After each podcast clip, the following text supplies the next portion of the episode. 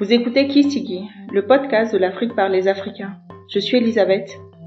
Un des pourquoi du podcast Kisigi est euh, d'apporter des solutions au-delà du partage d'expériences. Parce que le but du partage d'expériences est bien sûr de pouvoir apporter euh, des outils à ceux qui mènent la même réflexion que nous. C'est dans cette optique que je fais intervenir Madame Kabounia, qui a été psychothérapeute aux États-Unis et qui exerce dans le domaine de la santé mentale depuis plus d'une dizaine d'années. Actuellement, elle est installée au Burkina. Pourquoi la dépression? Parce qu'il y a une semaine, on était, il y avait la journée de la santé mentale. La santé mentale est trop vaste pour qu'on puisse l'aborder en un seul épisode. Donc, euh, je préférais aborder le sujet de la dépression parce que cela a pu apparaître sans être nommé dans plusieurs euh, des épisodes passés. Si jamais vous avez envie d'aborder d'autres sujets sur euh, la santé mentale, vous pouvez me contacter bien sûr et je demanderai à Madame Nina si elle peut nous faire, si elle peut intervenir simplement. N'hésitez pas à liker, commenter et partager cet épisode, il pourrait servir à quelqu'un. Moi je vous remercie pour votre temps parce que c'est pas toujours qu'on a des spécialistes sur différents continents, qui ont pu exercer sur différents continents, puissent euh, pouvoir nous parler. Non seulement aujourd'hui, on va aborder le sujet de la santé, la dépression d'une manière générale et surtout la dépression chez les étudiants. Parce que euh, mon épisode 14 portait justement sur euh, un sujet qui a eu le mal, le mal de vivre finalement là où elle avait été envoyée pour faire ses études. Mm-hmm. Euh, je vais vous laisser la parole pour que vous puissiez vous présenter. Mhm. Donc, euh, je m'appelle Madame Kabounia, je suis psychothérapeute de formation. J'ai étudié euh, au Maryland, aux États-Unis, dans une université qui s'appelle University of Maryland Eastern Shore. Après les études, j'ai travaillé près d'une dizaine d'années dans le domaine de la santé mentale. Et j'ai quitté les États-Unis depuis presque deux ans maintenant. Et je suis implantée au Burkina Faso, à Ouagadougou. J'ai euh, mon cabinet privé où je continue les consultations. Vous parlez beaucoup des troubles mm-hmm. mentaux et euh, émotionnels. Mm-hmm. Est-ce que finalement, simplement un trouble mental ou émotionnel?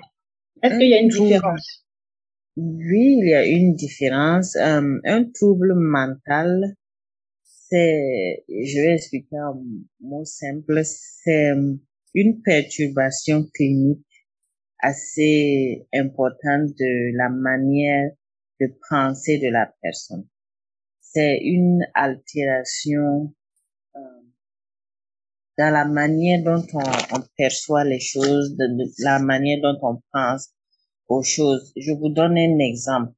Mm-hmm. Par exemple, quelqu'un qui échoue à son examen, c'est vrai que c'est, c'est, c'est une épreuve. Quelqu'un d'autre peut relativiser ça et se dire, bon, l'année prochaine, euh, je vais mieux travailler. Mais quelqu'un d'autre va prendre ça comme la fin du monde et ne plus pouvoir avancer, vouloir euh, mettre fin à sa vie. Donc c'est la manière dont on perçoit les choses. Il y a une altération à ce niveau. Donc c'est ça on appelle les troubles euh, psychologiques. Et les, troubles émotionnels, c'est un terme qui correspond un peu plus aux, aux élèves aux États-Unis, c'est être submergé par des émotions. C'est un terme qui a été créé aux États-Unis surtout pour qualifier les problèmes psychologiques des élèves. On est submergé par ces émotions, on est très émotionnel. Dans les troubles, euh, un trouble mental, c'est quand on est, on a une euh, notre pensée est un peu déviée de la norme. Mais la différence finalement entre une déprime, une dépression et un burn-out. Une déprime, c'est c'est une dépression mais très très passagère, elle ne dure pas. Mm-hmm. Une dépression, euh, il faut être triste ou perdre tout intérêt euh, aux activités, aux choses qu'on aimait avant, euh, la majeure partie de la journée pendant deux semaines successives. C'est, c'est le critère pour être qualifié pour la dépression. Il y a d'autres symptômes, bien sûr, mais ces symptômes doivent durer deux semaines. Et le burn-out, ça mimique exactement les symptômes de la dépression. Quand on cite les symptômes du burn-out, la symptôme les symptômes de la dépression, c'est, c'est, c'est les mêmes. Souvent, on a des problèmes pour faire la différence, mais la dépression est plus générale. Ça affecte tous les domaines de la vie. Ça peut être familial, social, euh, ça peut être dû à différents problèmes. Le burn-out est strictement relié au travail. D'accord. Ok. Sinon, les symptômes, souvent, c'est les, les Comment on sait qu'on est en dépression ou que quelqu'un de notre entourage est en dépression? Parce que je ramène ça à l'épisode de Maria. Maria mhm. reste souriante. Ça reste quelqu'un de gai. Ou bien comment on arrive soi-même à se dire, hum, là, il y a quelque chose qui dépasse peut-être un peu euh, la mhm. norme de la déprime, mise à part mhm. la, la, durée qui est de plus de deux semaines. Comment on sait qu'on a la dépression C'est quand on, est triste, on pleure souvent quand on est seul, euh, on perd tout plaisir aux activités, mais il y a les symptômes physiques aussi de la dépression la fatigue. Je me sens fatiguée, pourtant je n'ai rien fait de bon la journée. Je n'ai pas d'énergie. J'ai des problèmes de sommeil. Ça peut être les insomnies ou ça peut être dormir plus que je ne dormais. Il y a des gens, quand ils sont dans la dépression, ils dorment énormément. D'autres ont des insomnies. Il y a une perte de l'appétit ou bien manger plus que je ne mangeais d'habitude. Ces deux situations-là il peut avoir une apparition de malaise comme des maux de tête, des maux de dos, des petits bobos qu'on ne peut pas expliquer, des douleurs dans le corps. Mm-hmm. Euh, donc, tous ces symptômes-là, c'est des symptômes physiques qui peuvent signaler que on est dans une dépression. Et les symptômes euh, psychologiques, comme je vous dis, c'est perdre, c'est être triste, une grande tristesse c'est aussi un sentiment de désespoir. On a des difficultés pour se concentrer sur ce qu'on fait. Parce que tout le temps, on a la tête ailleurs. Il y a les, des difficultés pour prendre des décisions. On hésite surtout. On n'est pas sûr de nous-mêmes. Parce que il y a un manque d'estime de soi. On se donne pas de la valeur. On trouve que les autres euh, valent mieux que nous. Il peut avoir un sentiment d'échec de culpabilité et aussi des pensées suicidaires. D'accord. Donc, tout ça, c'est des, des symptômes qui prouvent que quelqu'un est dans la dépression. Pour reconnaître ça sur une autre personne, il y a des moments où c'est facile de reconnaître parce que on remarque que la personne se retire, elle s'isole, ne veut plus participer à certaines activités, ne veut plus, ne décroche plus son téléphone, par exemple euh, où la personne refuse de manger. Donc souvent on peut le savoir, mais il y a des gens qui savent tellement bien jouer le rôle qu'on peut ne pas détecter que la personne a la dépression. D'accord. On peut, l'apparence aussi compte, la personne, quelqu'un qui a une, la dépression peut se laisser aller, ne plus bien s'occuper de son apparence. Donc la tâche est encore plus difficile pour les parents à distance pour pouvoir détecter ça? Oui, bien sûr. C'est, c'est difficile pour les parents à distance, mais l'une des choses pour, avec les étudiants avec lesquels j'ai travaillé qui avaient la dépression aux États-Unis, c'est que ils ne voulaient plus parler aux parents, par exemple. Quand le téléphone sonne, ils ne veulent pas. Ou bien, ils trouvent des, ils décrochent, mais ils trouvent des excuses. Il y a un qui m'a dit, mon père m'appelle près de sept fois par jour, mais je n'ai pas envie de, lui parler. Je n'ai pas envie de parler à quelqu'un. Je veux juste qu'on me laisse tranquille, mais ils ne comprennent pas. Ça, c'est le symptôme de la dépression. l'isolement. Finalement, la personne s'auto-isole. Voilà, s'auto-isole et ne veut plus de contact avec l'extérieur, avec les gens. Finalement, quel type de personne la dépression peut toucher? Est-ce que euh, plus les femmes que les hommes? Est-ce que parce qu'on est dépressif, on est quelqu'un de faible Est-ce que c'est plus des personnes seules que des personnes entourées? Parce que j'ai souvent entendu euh, des personnes me dire, c'est comme si j'étais au milieu d'une foule et mhm. que j'étais quand même seule. Oui. La dépression touche tout le monde. Euh, quel que soit le groupe social, économique, on a tendance à croire que bon, les, les démunis peuvent être plus dépressifs que les gens qui sont bien posés, mais c'est pas du tout ça la réalité. Je travaille avec des gens aux États-Unis qui vivent dans des, grands châteaux, mais qui étaient toujours dans la dépression. Donc, personne n'est épargné. Selon l'OMS, il y a 264 millions de personnes dans le monde qui sont affectées par la dépression et près de 800 000 suicides dus à la dépression. 800 000 suicides par an, oui, dus à la dépression. Donc, euh, c'est, c'est, un phénomène majeur qui touche tout le monde.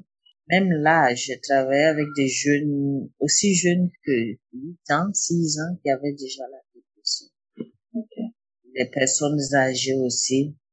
Il n'y a pas d'âge. Mm-hmm. Seulement les symptômes peuvent être différents pour un enfant un adulte. Donc souvent, on ne reconnaît pas ça comme étant la dépression si on n'est pas dans le domaine. Donc, euh, tout le monde est, impliqué et les femmes sont deux fois plus susceptibles, selon les études, euh, d'être dans la dépression que les hommes. Et on sait pourquoi? C'est dû à différents facteurs. Il y a les facteurs biologiques, les hormones et tout ça.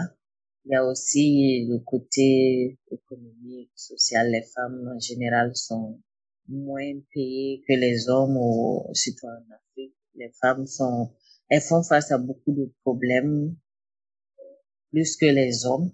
Elles mhm. encaissent beaucoup plus, si on peut le dire.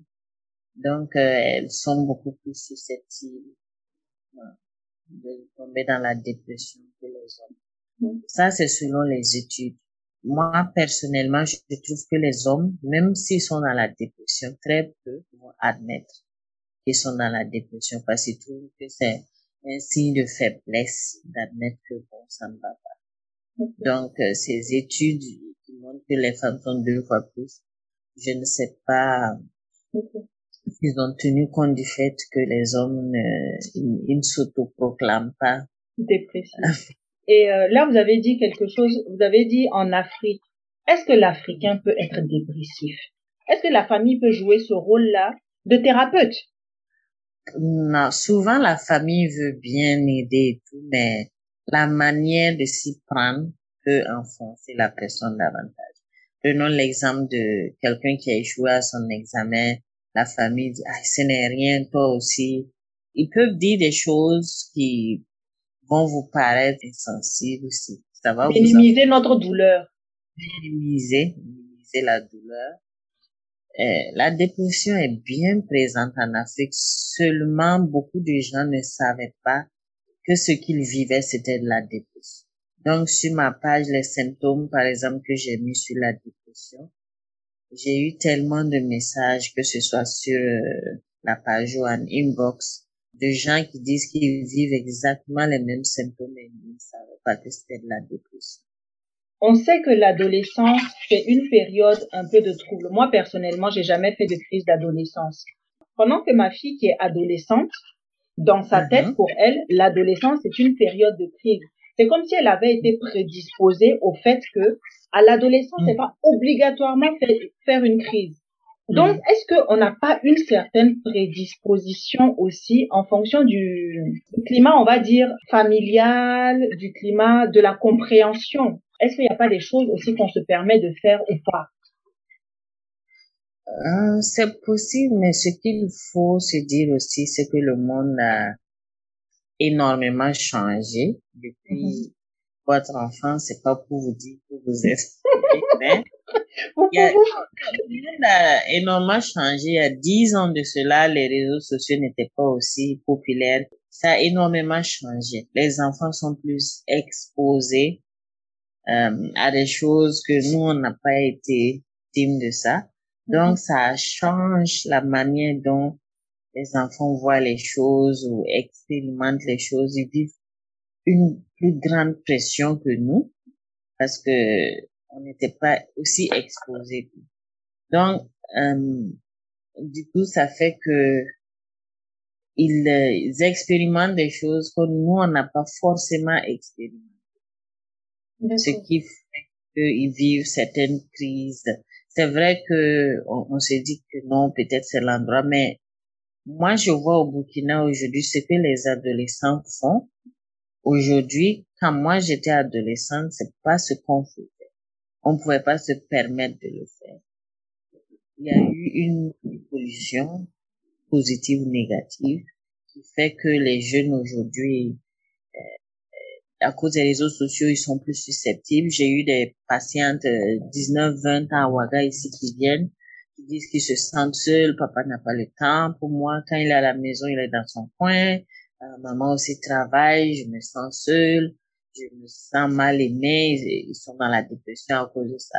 Il y a 20 ans de cela, si papa n'est pas à la maison, c'est la joie, on fait ce qu'on veut, parce qu'on est libre. on est libre de faire ce qu'on veut. Donc, il y a cette différence-là, parce que dans les réseaux sociaux, on montre comment un père doit être, comment il doit agir dans les films et autres. Du coup, la jeunesse d'aujourd'hui peut voir ça, je veux passer du temps avec papa. quand papa est bloqué culturellement, quelque part, ils voient pas forcément les choses de cette manière. D'accord. Euh, ceux qui partent à l'étranger, ils le font souvent à la sortie de l'adolescence, ou parfois l'adolescence n'est même pas finie. Mais ces jeunes qui partent à l'étranger, qu'est-ce qui fait que certains ont cette prédisposition-là? Est-ce que ça vient de tous les facteurs que vous avez cités avant, c'est-à-dire biologique, ou est-ce qu'il y a quelque chose finalement qu'on peut faire pour pouvoir éviter cela? Le fait d'aller à l'étranger en tant qu'adolescent ou juste à la sortie de l'adolescence, c'est, une grande pression. D'autres n'ont jamais quitté les parents pendant plus d'un mois, deux mois. Du coup, ils se retrouvent dans, sur un autre continent pendant une longue durée. Donc, c'est cette solitude, le fait de se trouver seul, ne plus avoir cette protection, ne plus avoir euh, quelqu'un à côté pour nous aider. Surtout en Afrique, ici, on vit en famille euh, jusqu'à un certain âge. Je sais qu'aux États-Unis, à 18 ans, on peut te mettre dehors. Donc, ça fait que ces jeunes-là qui, dans l'adolescence, qui, qui sont à la recherche de leur identité, ils quittent une culture pour se retrouver dans une autre culture ils sont en deux cultures, ils sont en train de construire leur identité. Euh, souvent, ils ne savent plus sur quel pied danser. Ça crée un déséquilibre. Et c'est ça souvent qui crée cette dépression-là. J'ai rencontré une étudiante, une Jamaïcaine qui était à l'université avec moi aux États-Unis. Elle, elle a failli se suicider. Tellement cette solitude, elle dit qu'elle venait d'une famille très très proche et du coup elle se retrouve seule. Elle fait tout seule. Quand on est malade, on est seul. Il n'y a pas quelqu'un à côté pour faire à manger, pour demander comment ça va. Le fait de se retrouver livré à soi-même, ça, ça déclenche très souvent cette dépression. Euh, vous avez cité uh-huh. tout à l'heure l'OMS. Est-ce que ça veut dire que la dépression est considérée comme étant une réelle maladie, une vraie pathologie? Oui, la dépression est reconnue comme une vraie maladie. Elle peut tuer. J'ai cité les 800 000 euh, suicides par an. Donc, euh, c'est une vraie maladie qui peut créer un handicap dans le travail, dans la vie de tous les jours. Ça, ça empêche l'épanouissement. C'est une vraie maladie mentale. Et c'est une des, dans les troubles psychologiques, c'est la dépression est la plus répandue que tous les autres Donc, qui dit maladie dit prise en charge. Parce que quand on a mal aux dents, on s'en va chez le dentiste. Quand on a mal aux yeux, on s'en va chez l'ophtalmo. On a mal à la peau, on s'en va regarder un dermatologue. Donc, qui dit dépression dit on doit aller voir quelqu'un. Mhm. Mais ce quelqu'un-là, comment on le choisit et comment Mhm. la dépression est prise en charge aussi? Bon, la dépression est prise en charge euh, de deux manières. On peut voir un psychiatre qui prescrit des médicaments euh, pour pouvoir aider à gérer certains symptômes de la dépression. Par exemple, quelqu'un qui a des insomnies, quelqu'un qui n'arrive pas à dormir, pour euh, aider avec ses sentiments de tristesse et de désespoir et tout ça. Donc, le psychiatre a son rôle à jouer dedans. Souvent, c'est pas toute personne qui a la dépression qui doit prendre des médicaments. Le psychiatre pourra juger de lui-même s'il va prescrire ou pas. Et la deuxième phase de la prise en charge, c'est voir un, un, un psychologue ou un psychothérapeute pour travailler avec cette personne pour savoir l'origine de cette dépression-là. D'où est-ce qu'elle vient? Parce que la dépression, c'est un changement dans la manière de penser.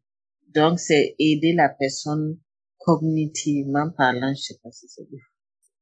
Aider la personne dans les pensées pour pouvoir, euh, donc il y a les deux qui, qui vont ensemble très souvent, le psychiatre avec les médicaments, mais pas toujours. Mais la thérapie, c'est nécessaire. Et la dépression, ça a des niveaux. Ça peut être modéré, ça peut être sévère. Donc souvent, quand on a une dépression modérée que on néglige, ça peut devenir sévère. Et quand ça devient sévère, c'est plus difficile de s'en sortir. C'est les moments où on, on est un désespoir total, on pense au suicide, on n'a plus goût à la vie. C'est plus difficile de sortir de, de cette dépression. Et comment choisir euh, un psychologue, psychothérapeute? Ça dépend de là où on est. À Ouaga, bon, il n'y en a pas beaucoup. Donc, souvent, le choix est un peu limité.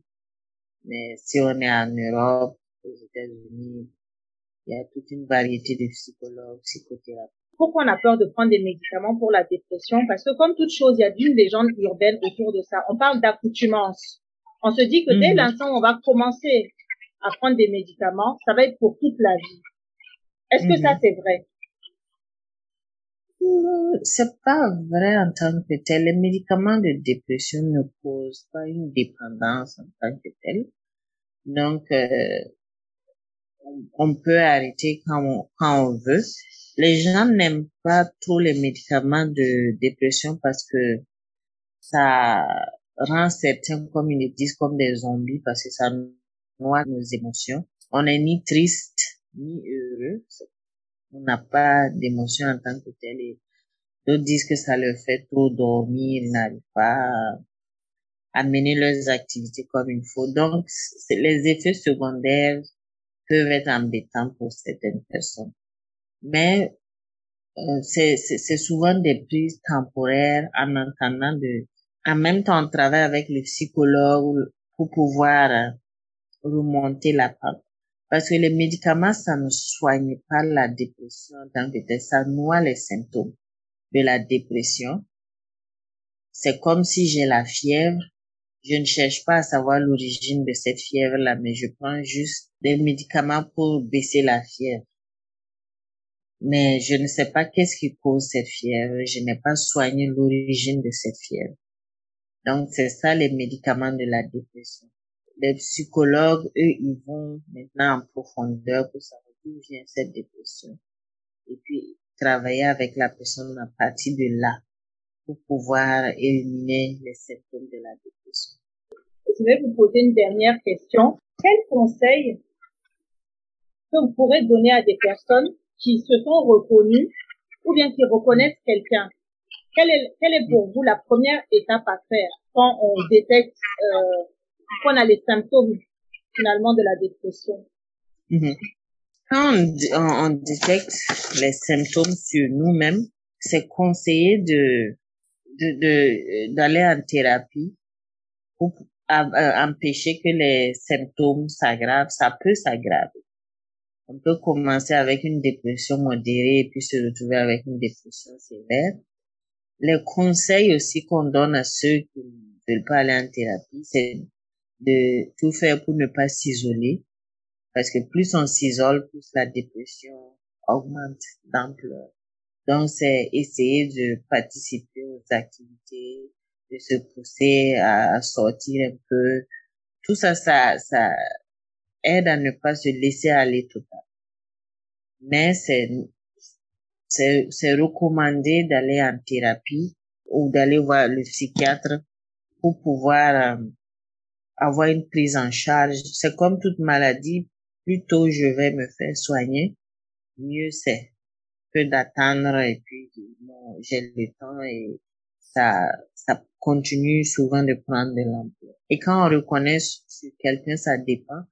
Si on n'est pas très proche de la personne, c'est difficile de dire va voir un psychologue, va voir un psychiatre, surtout ici en Afrique. Ça peut créer une bagarre, euh, tout simplement parce que quelqu'un a dit d'aller voir le psychologue le psychiatre, ils vont prendre ça comme une insulte. Si c'est un proche, par exemple, hier, il y a une maman qui a amené son fils de 25 ans parce qu'elle s'inquiète beaucoup pour lui, s'isole, il s'enferme dans sa chambre, il il veut pas manger, toutes sortes de symptômes. Donc, elle s'est dit qu'il doit être dépressif. Donc, elle a convaincu pour l'amener. Voilà. Donc, euh, ça dépend de la personne. Si c'est un collègue ou un patron, c'est un peu plus difficile d'approcher la personne et dire va consulter. Quand c'est un membre de la famille, c'est un peu plus facile de parler à cette personne. Vous avez parlé de thérapie. Ce qui fait souvent peur ou qui questionne à propos de la thérapie, c'est la durée. Combien de temps mhm. dure une thérapie? Parce qu'on se dit, ça va me coûter de l'argent, ça va me coûter du temps. Est-ce que je vais pas essayer de, de finalement gérer ça moi-même? Mhm. ah, Il n'y a pas une durée fixe pour soigner la dépression. C'est pas possible de dire d'avance vous avez besoin de 10 sessions, vous aurez besoin de 20 sessions, c'est pas possible. Parce que tout dépend de, de l'ampleur du problème, de comment vous répondez à la thérapie. C'est différent de personne en personne. Donc, ce que je fais à Ouaga ici avec mes patients, ils demandent tout le temps, ça va prendre combien de temps? Ce qu'on fait, on fait un certain nombre de séances, on réévalue je réévalue, voir où est-ce que la personne se trouve. S'il y a une amélioration, on peut diminuer euh, à une, une séance euh, parce que c'est une fois par semaine, on peut faire une semaine sur deux. Donc ici, j'ai eu à, à modifier un peu par rapport aux États-Unis où il y avait la prise en charge, il y avait l'assurance, donc on pouvait suivre quelqu'un six mois, on réévalue si c'est nécessaire encore, on continue. Si moi, on n'avait pas ce souci d'argent.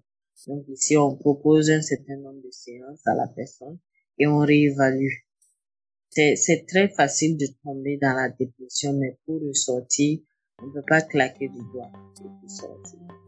Ça prend du temps, beaucoup d'énergie pour sortir D'accord. Merci beaucoup. Merci beaucoup pour votre temps.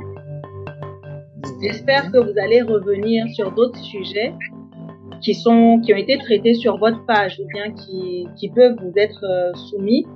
Donc euh, si vous êtes si vous avez le du temps à consacrer, peut-être qu'on pourrait faire euh, un échange direct de questions-réponses avec certains s'ils ont envie et si le réseau de Waga le permet.